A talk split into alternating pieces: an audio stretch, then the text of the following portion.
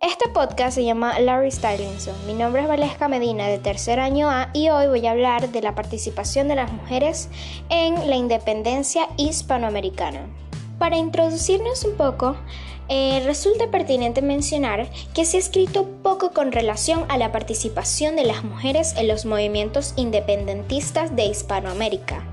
El mérito siempre se lo han llevado únicamente los grandes héroes, que, sin duda, sus hazañas tienen un gran valor dentro de la historia, pero también debemos reconocer el papel que las mujeres desempeñaron durante aquellos años de transición política y de guerra, no simplemente el de aquellas que por su posición y estatus social trascendieron al paso del tiempo y fueron las únicas consideradas como heroínas, sino todas aquellas que desempeñaron un papel cualquiera dentro de aquel movimiento de emancipación.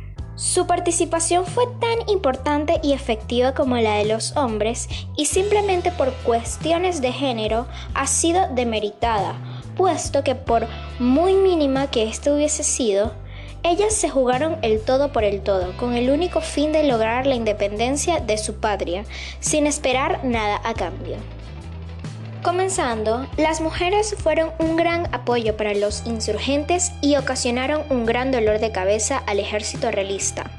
En su conocida obra La otra rebelión, el historiador estadounidense Eric Van Young ha señalado que, desde el comienzo mismo, muchas familias de insurgentes rurales de todas partes del país se fueron siguiendo a padres, esposos o hermanos al conflicto civil, y si bien es cierto que quizás no participaban directamente en el combate, sí se desempeñaban, cuando menos, una función de apoyo emocional y Como es bien sabido, las guerras de independencia que se suscitaron en España y el resto de la monarquía marcaron sin duda el comportamiento de aquella sociedad a finales del periodo colonial.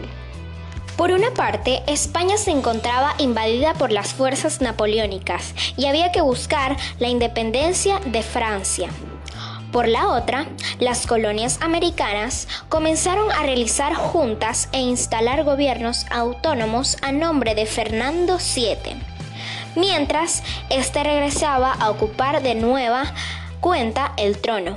Pero con el paso del tiempo y debido a la crisis política por la que atravesaba España, se comenzó a vislumbrar la idea de crear naciones independientes a lo largo y ancho de la América española. Esta situación influyó en aquellas mujeres de distintas maneras, dando como resultado la incorporación de estas al ejército insurgente. La vida de aquellas mujeres transcurrió de forma distinta a como ellas habían estado acostumbradas a hacerlo. En una época de cambios, no les quedó otra opción más que adentrarse a los conflictos que la guerra trajo consigo. De alguna u otra forma, estas mujeres fueron las responsables de organizar tertulias en su casa, servir de correo entre los insurgentes y ayudar a los rebeldes desde los espacios privados, como el de su casa.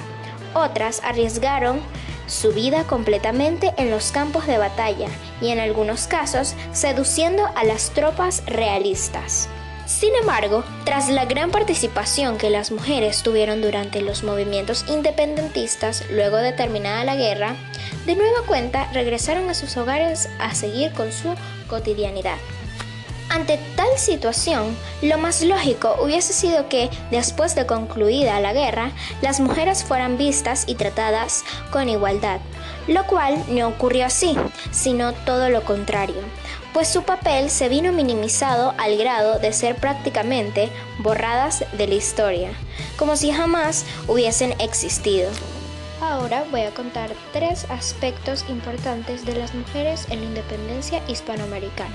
En el primer aspecto, muestra aquellas actividades que las mujeres comenzaron a realizar en los años anteriores a la guerra, las cuales consistían en la publicación de diarios especializados para mujeres, donde expresaban sus inquietudes con respecto a una sociedad que pronto estaría por cambiar. Seguramente estas experiencias contribuyeron a alentarlas a tener una participación activa en los años de guerra y servir como medios de comunicación e impresión. El segundo aspecto se refiere básicamente a cuando éstas se encontraban inmiscuidas directamente en la guerra, donde sus acciones se hicieron de conocimiento público y dieron mucho de qué hablar, al romper el modelo que la Iglesia, el gobierno y la sociedad habían diseñado para la mujer de aquella época. Un tercer aspecto es la invisibilidad de la cual fueron víctimas luego de concluida la guerra, con lo cual se deja ver que las mujeres ayudaron de manera desinteresada en la formación de la patria y que sus acciones fueron más humanas que políticas, pues al finalizar la guerra no alegaron títulos ni recompensas por los servicios que prestaron a la causa. Por lo tanto, la visibilidad que habían alcanzado en los campos de batalla de nueva cuenta volvió a eclipsarse. Esto dio como resultado que en los años posteriores a la independencia las mujeres figuraran poco a poco en la vida política y sería hasta la década de los 60 en el siglo cuando gracias a la aparición del feminismo se comenzó a abrir un panorama distinto para las mujeres, donde se les permitió ejercer de manera más libre su participación ante la sociedad. Esto también contribuyó a que comenzaran a realizarse investigaciones en torno a las mujeres y que se les empezara a ver también como sujetos históricos.